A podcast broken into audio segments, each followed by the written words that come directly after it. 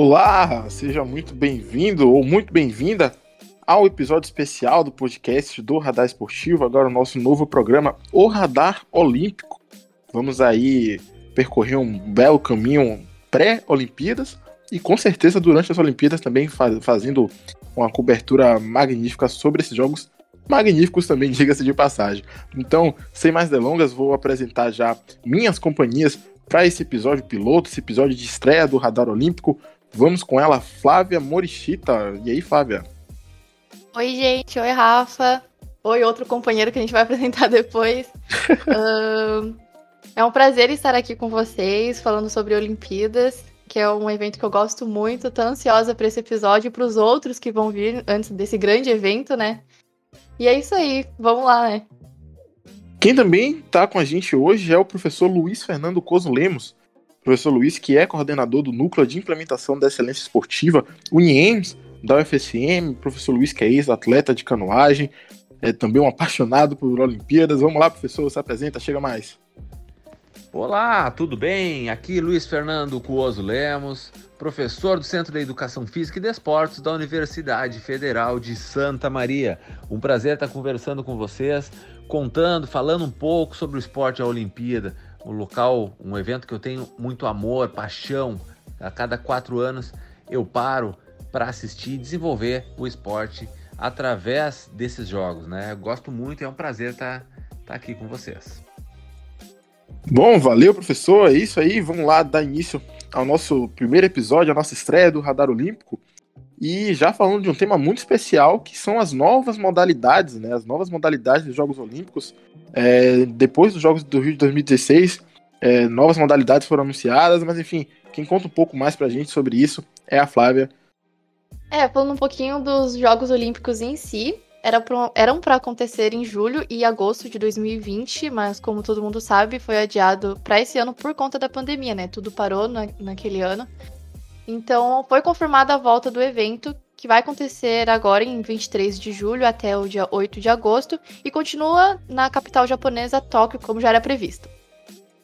No ano de 2016, como o Rafa falou, aconteceu no Rio as Olimpíadas e a partir desse ano já estavam sendo confirmadas outras modalidades esportivas que estariam na, na grade dos Jogos Olímpicos de 2020 que vai acontecer esse ano.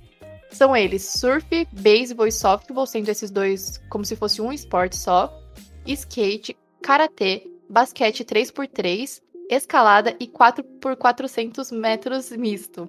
E é sobre isso que vamos falar nesse radar olímpico de estreia.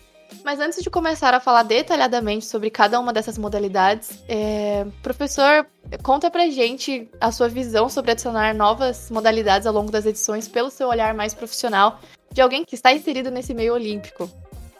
Em especial, eu julgo que estas novas modalidades trazem muito mais um olhar para a atualidade. Né? A gente tem que estar tá sempre se atualizando, assim como qualquer curso de graduação, como a sociedade está em atualização né, pelas mudanças sociais, o esporte também tem que estar tá, e os Jogos Olímpicos não ficou atrás.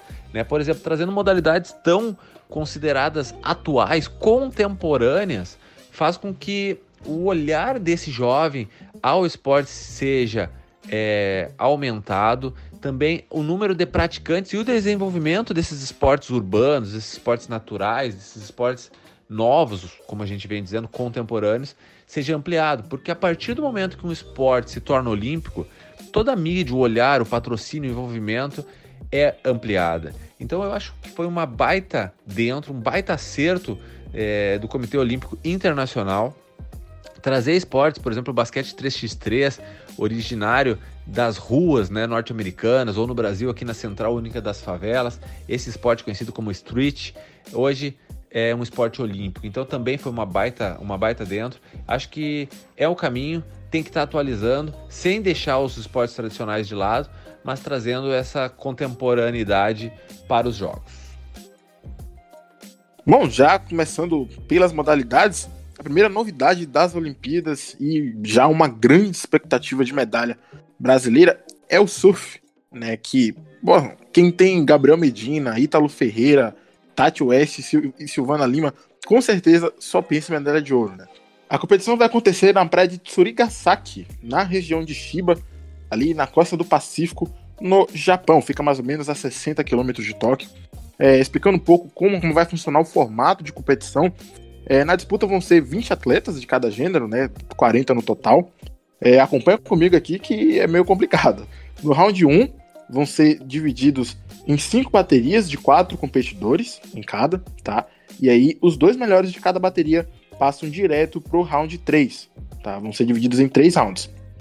Os terceiros e quartos colocados do round 1 disputam o round 2, como se fosse uma repescagem, né? São duas baterias de cinco atletas.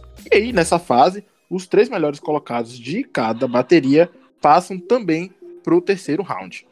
E aí, no round 3, vão ser quatro baterias de quatro atletas. Né? Ali para o round 3 vão ter 16 atletas no final, e são quatro baterias de quatro atletas. E aí, os dois melhores de cada chave passam para disputar as quartas de final. E daí em diante é mata-mata. Um contra um até a premiação, né? É, pensando um pouco sobre os critérios de avaliação, é, são aqueles mais tradicionais mesmo que a gente vê nos campeonatos mundiais de surf, nos campeonatos ao redor do mundo, melhor dizendo, de surf, é, como compromisso e dificuldade, a inovação, progressão, variedade, combinação das manobras, velocidade, potência e até mesmo fluxo. É, realmente o Brasil vem muito forte, como você disse, é, no surf, né? Temos Medina, ele foi campeão duas vezes. O Ítalo é o atual campeão mundial e a Tatiana assumiu a vice-liderança no Mundial da temporada desse ano, né? Então podemos esperar muitas colocações boas aí pro Brasil nessa, nessa modalidade. Mas agora já passando pro beisebol e pro softball, é, esse esporte vai voltar depois de 13 anos, né? Ou 12, né? Porque é de 4 em 4 anos. E nada mais justo do que voltar no ano que está acontecendo no Japão, né? Que é apaixonado por beisebol. E foi daí que eu criei essa minha paixão por beisebol, né? É, com certeza vai fazer muito sucesso com a população de lá, diferente daqui do Brasil, que é um país que não tem tanta. É, não tem tanto costume de acompanhar o beisebol, né? É, eu por mim, eu falo que eu acompanho por causa da minha família, né? Eu tenho descendência japonesa, então sempre acompanhei por causa dos meus avós. E também porque eu já participei de campeonatos de beisebol, tanto do beisebol quanto do softball. Mas eu vou explicar aqui rapidinho como que funciona para quem não tá fam muito familiarizado com esse esporte. O beisebol e o softball não, é, não são esportes de contato, não muito, né? É, talvez por isso muita gente acha chato ou sem graça ou qualquer outra coisa, assim, tipo, ah, não tem muita emoção. Mas basicamente o jogo acontece com dois times se enfrentando. Dois times se enfrentam, né? E cada time tem nove atletas. E a, a partida funciona em rodadas, ou mais precisamente entradas, que chama. E quem tiver mais ponto marcado vence. E se tem empate, joga até alguém ganhar essa diferença. Esse esporte é diferente dos outros porque não é contado por tempo, né? Não tem tempo, tipo, ah, 45, 45 minutos, primeiro tempo que nem é do futebol. É quando chegar na nona entrada, acabou. O campo ele tem formato de diamante e um time vai defender e outro vai atacar. O time que defende entra os nove atletas é, e cada um fica na posição que já é predeterminada, que eles já treinam assim. E apenas um jogador do time que está atacando entra no campo, né? Porque é para rebater. O objetivo de quem tá defendendo é conseguir eliminar o jogador que tá rebatendo, né? Dá pra eliminar com arremessos, que é, chamamos o strike out, né? Ou por conseguir pegar a bola antes de antes dela cair no chão, as bolas altas. E também dá para você eliminar quando encosta a bola, a luva com a bola antes do jogador chegar na base, encostar no jogador, no caso. Para quem ataca, você tem que rebater a bola o mais longe possível e mais precisamente ainda no chão para não ser eliminado e correr pelas três bases até chegar no home, né, na parte onde você começou rebatendo e marcar o ponto. Troca de lado o quem tá atacando vai pra defesa quando acontece três eliminações. É bem complicado de entender, para quem não tem muito contato, também acho que isso dificulta um pouco o interesse nessa modalidade, né? As pessoas que ficam assistindo sem saber muito não conseguem entender, acho que é só por que, que tá acontecendo isso, por que, que ele foi eliminado. É bem complicadinho, mas é bem legal, prometo para vocês, por favor, acompanhem. Uh, o softball, ele é basicamente igual, a mesma dinâmica do beisebol, a diferença é que é disputado por mulheres. A bola é diferente, ela é mais emborrachada, enquanto a de beisebol é de couro. E o arremesso é feito por baixo. No beisebol é livre, você pode arremessar tanto por baixo quanto por cima. É, o taco também, que é, o atacante rebate no softball, é de alumínio e no beisebol é de madeira. E não são nove entradas que acaba a partida, são sete. Nas Olimpíadas vão ser seis equipes que serão sorteadas em dois grupos de três cada uma. E cada uma vai jogar dois jogos e nessa primeira fase não vai ter nenhum eliminado. A primeira eliminatória vai acontecer é, quando as duas equipes de segundo colocado dos grupos e as duas equipes dos terceiro colocados vão se enfrentar. Aí os dois vencedores vão passar para a próxima fase e os dois perdedores vão disputar uma partida única e quem vencer vai e quem perdeu é eliminado. Aí todos os jogos vão ser disputados em formato de eliminação dupla, ou seja, as equipes que perderem duas vezes serão eliminadas, e a rodada valendo a medalha de ouro vai ser uma disputa única. O Brasil não tem nenhum representante nenhuma dessas modalidades, mas também eu acredito que não é nenhuma novidade para ninguém, porque aqui, como eu disse, no Brasil não é muito forte esse esporte. É, realmente, infelizmente, o beisebol e o softball são esportes ainda pouco vistos aqui no Brasil, pouco valorizados. É, a seleção brasileira de beisebol malmente se classificou para o Pan-Americano de Lima, né, que é o pré-requisito para tentar uma classificação para as Olimpíadas. Então, realmente ficou bem difícil a, a classificação pela seleção brasileira. Mas agora já passando para um outro esporte que também estreia agora nos Jogos Olímpicos de Tóquio, é, que é o skate, né? A competição vai ser dividida em duas modalidades. Primeiro, o skate street, que simula aqueles locais urbanos como meio-fio, corrimão, escada, banco, parede e por aí vai. E o skate park, que é aquela piscina, né, bem famosa também, aquela mais tradicional que a gente conhece. É, nos dois casos, os atletas vão ter um tempo definido para poder fazer o percurso e as manobras da forma que eles quiserem. É, os critérios de pontuação são dificuldade das manobras, é, velocidade, altura, originalidade das, das manobras também, execução e composição. Obviamente, quem pontuar mais ganha no final. É, o Brasil tem um trio em cada modalidade, tanto no feminino quanto no masculino. Quem se classificou para o street feminino foram Pamela Rosa, Letícia Buffoni e Raíssa Leal, que acreditem se quiser, tem apenas 13 anos que já é uma das maiores promessas, não é nem promessa, é uma das maiores realidades do skate mundial. No masculino, quem disputa os jogos é Kevin Hoffler, Felipe Gustavo e Giovanni Viana. Isso no skate street. Já no skate park, o trio feminino conta com Dora Varela, Isadora Pacheco e Indiara Asp. Enquanto no parque masculino terá Pedro Barros, Pedro Quintas e o famoso Luizinho. É, o Brasil vem bem forte também nessa, nessa modalidade, né, no surf e também no skate. É, como o Rafa disse, a, a Raíssa tem apenas 13 anos e ela é a atleta mais jovem, bateu o recorde de atleta mais jovem é, brasileira de estar participando nas Olimpíadas. E também, outra curiosidade é que o Brasil conseguiu fechar toda a delegação brasileira com o máximo de atletas permitido, né? Tanto no feminino quanto no masculino. Então, é, a delegação está lotada, está é, muito bem representada. Agora falando do karatê, que é outra modalidade estreante e nada mais justo do que está acontecendo no Japão também, assim como o beisebol, né? Porque é, o karatê surgiu no, em Okinawa, que é um arquipélago que pertence ao Japão. É, vai ser, então vai acontecer pela primeira vez no seu local de origem, o esporte está dividido em quatro categorias, sendo três no comitê, que é a modalidade de combate, onde um enfrenta o outro, e uma categoria no kata, que é a modalidade de demonstração individual de técnicas. Todas as quatro categorias vão ser disputadas no feminino e no masculino, totalizando então oito medalhas de ouro. O comitê vai ser dividido em três classes de peso para homens, sendo elas até 67 quilos, até 75 quilos e mais de 75 quilos. É, e outras três para mulheres, que é até 55, até 61 e mais de 61. Os, os dois atletas vão se enfrentar tentando se golpear dentro de uma área que é 8 por 8 durante 3 minutos. Os chutes, socos, é, qualquer outro golpe que são dados e acertarem em cheio com força, técnica e controle somam de 1 a 3 pontos. O atleta que conseguir marcar 8 pontos a mais, ou seja, ter esse 8 pontos de diferença do concorrente dentro desses 3 minutos, ganha. Se o tempo acabar antes de alcançar essa diferença, quem ganha é quem tem mais pontos. Em caso de empate, ganha o atleta que marcou o primeiro ponto. E se for empate sem pontos, quem decide são os juízes. A categoria kata se diferencia do comitê porque os concorrentes não se enfrentam. É, o atleta vai entrar lá sozinho na arena, vai fazer uma demonstração da modalidade que escolher, né? Que o kata tem é, 102 diferentes modalidades ou formas de demonstrar a sua técnica. E eles vão entrar lá sozinhos e vão fazer esses movimentos escolhidos é, do tipo ofensivo ou defensivo, como se estivesse disputando contra um adversário virtual.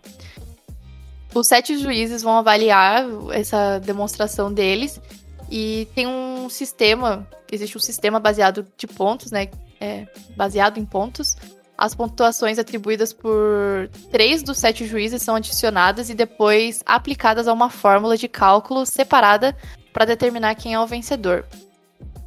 O Brasil tem o Douglas Rose, que vai disputar uma vaga das três que tem na categoria até 75 quilos. Ele é bicampeão mundial e vem treinando bastante para conseguir ter alguma chance nessa repescagem dos Jogos Olímpicos, né?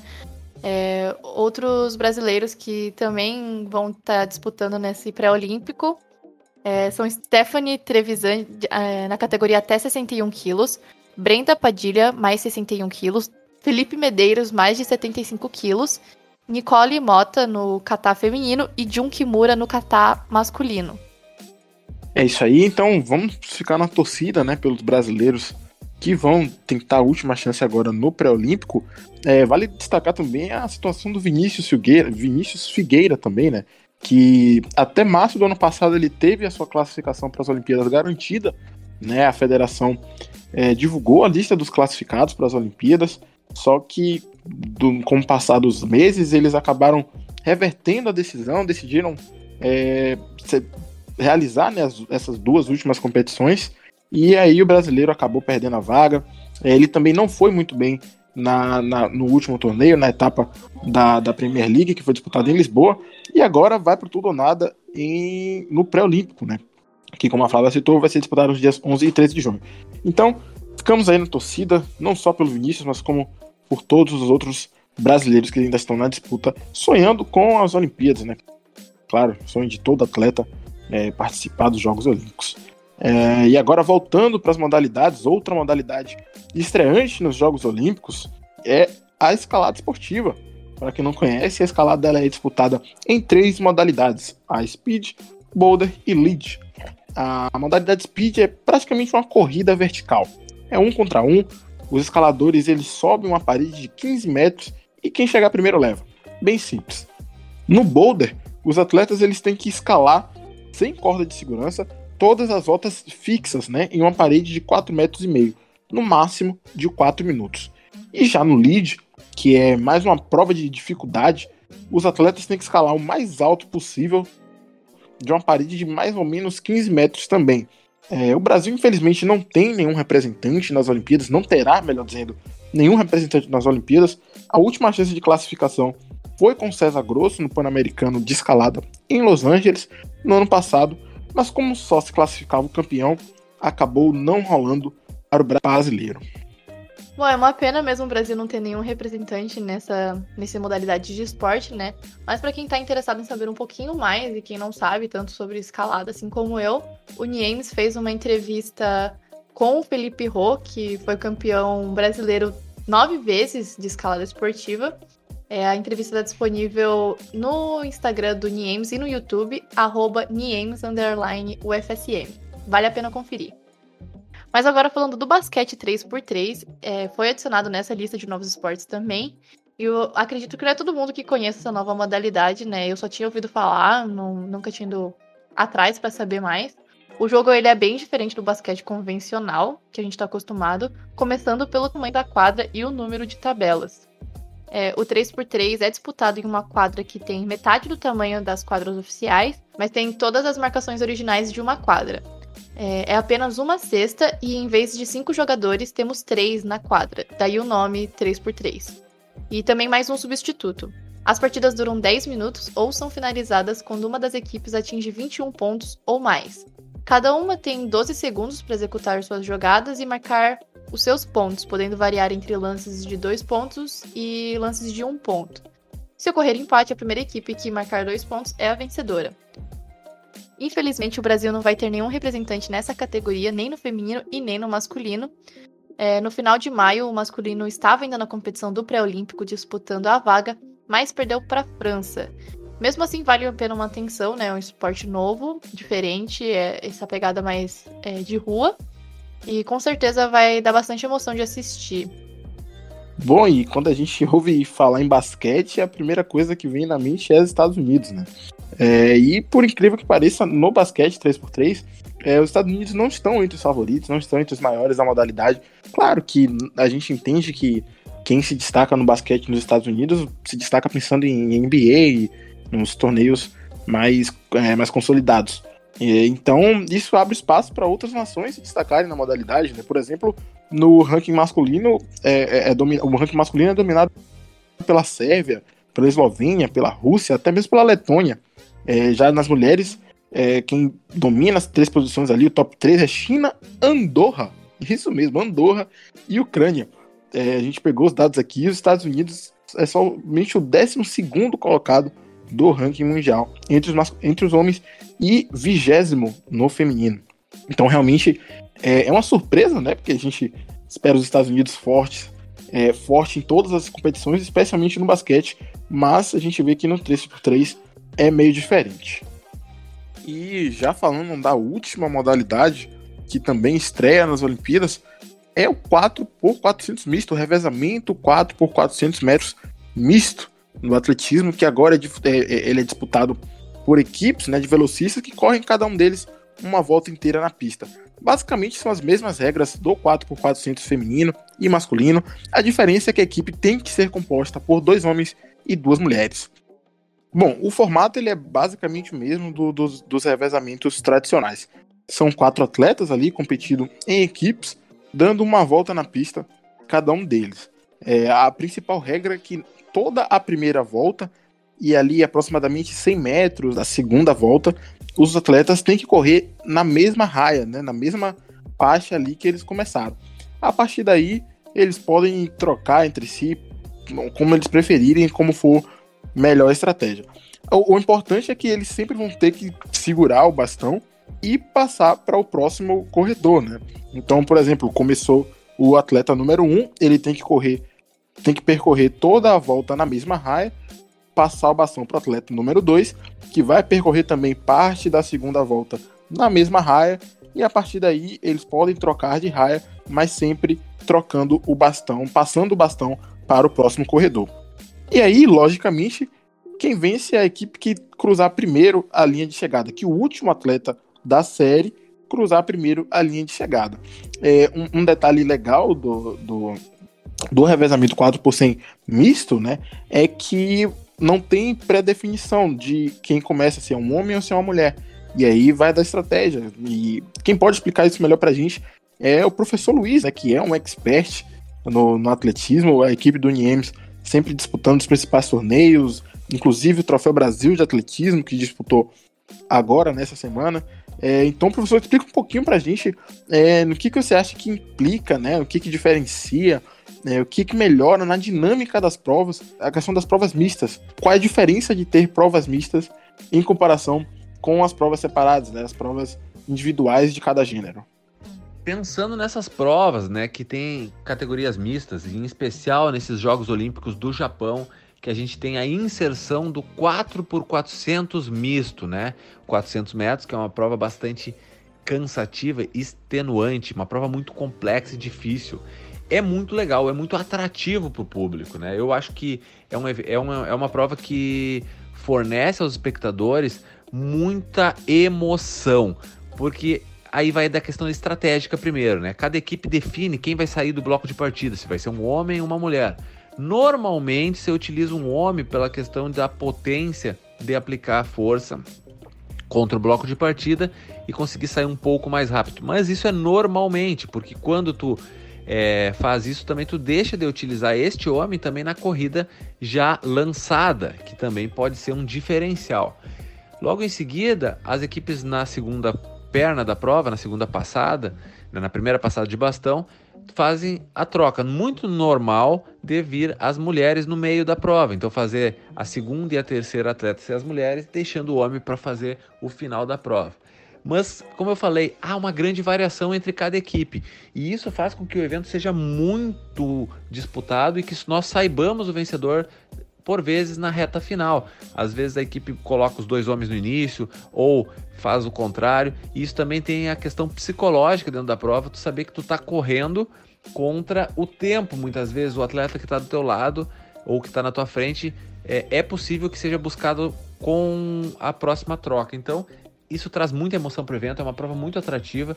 Inclusive, torço para que nos próximos Jogos Olímpicos, com a evolução, haja mais provas nesse sentido, com mais envolvimento misto, trazendo essa integração e essa, essa questão de atração para os espectadores e essa expectativa para os eventos. Sim, sim, perfeito. Com certeza, é, essa questão de, do, da prova mista traz muito mais emoção, né?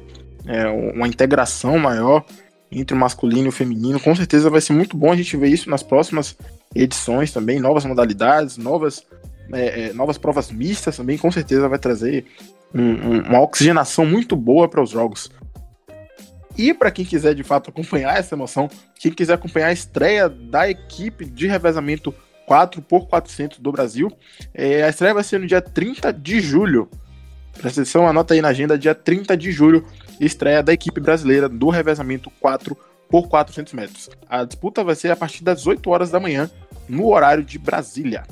É isso aí, Rafa. Anotem também vocês na agenda aí, porque a expectativa tá bem alta, já que o Brasil conquistou um resultado muito importante no Mundial de Revezamento, que aconteceu na Polônia, é, com a inédita medalha de prata no 4x400 metros misto. Já se encaminhando para o finalzinho, né? Temos uma última pergunta para o professor Luiz. Ele que já sabe, já tá. Já deu ênfase bastante aqui no programa, que ele sabe bastante sobre as Olimpíadas, quais próximos esportes, outros esportes, você enxerga nas próximas Olimpíadas ou quais outros esportes você quer que seja inserido no catálogo das modalidades? Eu vejo que essa tendência da natureza, do contemporâneo, vem em alta. Tem outras modalidades, até por exemplo, nos esportes náuticos, a canoa havaiana, uh, a canoa é, o stand-up paddle, são provas que podem vir um dia, quem sabe, ingressar no, no cenário olímpico, no programa olímpico. Né? O futsal, já pensando como um esporte muito praticado, também, é, em minha opinião, deveria fazer parte dos Jogos Olímpicos. Né? Isso tudo é uma questão política, que também, além de espaço e número de medalhas, o evento não pode ficar tão grande a ponto de não poder ser organizado, né? Mas são esportes que, que teriam um espaço interessante, né? Um pela, alguns pela pelo número de praticantes e outros pela, uh, pela questão de estar no meio ambiente, na natureza, nesses espaços é, de qualidade de vida, né? estar na, na, no meio ambiente sempre é muito bom. E existem outros esportes que também têm características e desenvolvidos pelo mundo inteiro, como por exemplo jiu-jitsu, né? outras lutas que têm é, grande número de praticantes em vários continentes, em vários países, o que cumpriria pré-requisitos necessários para fazer parte do cenário olímpico, do programa olímpico. Mas é que tudo isso vai ao encontro do que eu falei anteriormente. É, o evento não pode ser tão grande a ponto de não poder ser realizado, por questão do espaço físico, número de atletas é, e, tudo, e tudo mais. Uh, acredito que ano após ano vai acontecer alguma modificação. Em especial, acho que essa aproximação é, das provas mistas tem que ser ampliada. E o espaço da mulher nas Olimpíadas também vem crescendo. Ano após ano, a gente vai analisando a ampliação do número de provas masculino e feminino sendo cada vez mais igualitário. Então, esse é um caminho que, que tem que ser feito e a gente acredita que vai cada vez mais para esse lado. Com certeza, com certeza, professor, com toda certeza. Bom, acho que depois dessa aula de, de atletismo, aula de esporte olímpico, a gente pode fechar com chave de ouro a nossa estreia, o nosso primeiro episódio do Radar Olímpico. É, gostaria de agradecer mais uma vez ao professor Luiz Fernando. É, professor, muito obrigado. É sempre um prazer, é sempre uma honra para a equipe do Radar Esportivo contar com sua presença aqui. É, se quiser deixar uma palavrinha para o pessoal, para os nossos ouvintes, convidar também para o próximo Radar Olímpico, quem sabe é, nós conseguimos trazer o, o, o, professor mais uma vez, ou quem sabe um atleta, enfim, É, professor, deixa seu recadinho pro pessoal que eu volto para finalizar com a Flávia. Muito obrigado aí pela, pelo esse espaço. É um prazer estar conversando com os ouvintes, conversando com os amigos do Radar Esportivo. E o pessoal que quiser nos acompanhar pode seguir as nossas redes sociais, né? As redes sociais do nosso núcleo de implementação da excelência esportiva e manutenção da saúde, arroba Niemes, underline UFSM, e o meu Instagram pessoal, arroba Luiz com Z, canoagem. Segue lá que estou sempre falando sobre esporte, muita coisa legal que a gente desenvolve dentro da universidade, alguns projetos sociais, tem muita coisa sempre a gente está sempre tentando gerar conteúdo. Então, muito obrigado mais uma vez pelo espaço. E vamos voltar a conversar muito sobre Olimpíadas, sem dúvida nenhuma. Grande abraço aos amigos. Valeu! Valeu, valeu, professor. Muito obrigado. Claro, eu gostaria de agradecer também a minha parceira aqui no podcast de hoje, Flávia Morichita. Flávia, manda um abraço, deixa seu recado aí para os nossos ouvintes. Tamo junto. Eu que agradeço, foi uma honra estar participando do, da estreia, né, do Radar Olímpico. A minha estreia em podcast também, porque eu não participo do Radar na rodada. É, estou muito ansiosa para os próximos episódios. Já deixar um spoiler, né? Que vai ter próximos episódios. E lembrar vocês também de seguir a gente nas redes sociais. Temos Twitter, estamos bem ativos no Twitter agora também. E no Instagram. No Twitter é radarufsm e no Instagram radaresportivo. E é isso aí, gente. Beijos. Obrigado por nos acompanhar até aqui. É isso aí, Flávio. Muito obrigado pela companhia neste episódio de estreia do Radar Olímpico. É, lembrando, pessoal, para vocês se inscreverem aqui no canal do Radar Esportivo no Spotify, no Deezer, no Apple Podcast, Google Podcast, no serviço de streaming que você consumir. A gente está em todos. É, lembrando que na terça-feira tem Radar na Rodada, que é um programa, nosso podcast de debate sobre o, a rodada do, do futebol gaúcho, tanto a dupla Grenal quanto as equipes do interior. Também falamos um pouco sobre o futebol brasileiro, futebol nacional em geral. Quando sobra tempinho, a gente ainda fala sobre o futebol mundial se inscrevam também para acompanhar a próxima edição, o próximo episódio do Radar Olímpico, a nossa série especial do Radar Olímpico, que vai rolar aí até a, até a estreia das Olimpíadas. É, lembrando que no final de semana, também amanhã, vai sair um episódio especial do Radar Olímpico, não vou dar spoiler. Quem quiser descobrir a novidade, nos siga nas redes sociais, que a Flávia já comentou. Por hoje era isso. Eu sou o Rafael Xavier, muito obrigado pela companhia até aqui. Um abraço, tamo junto, é nóis.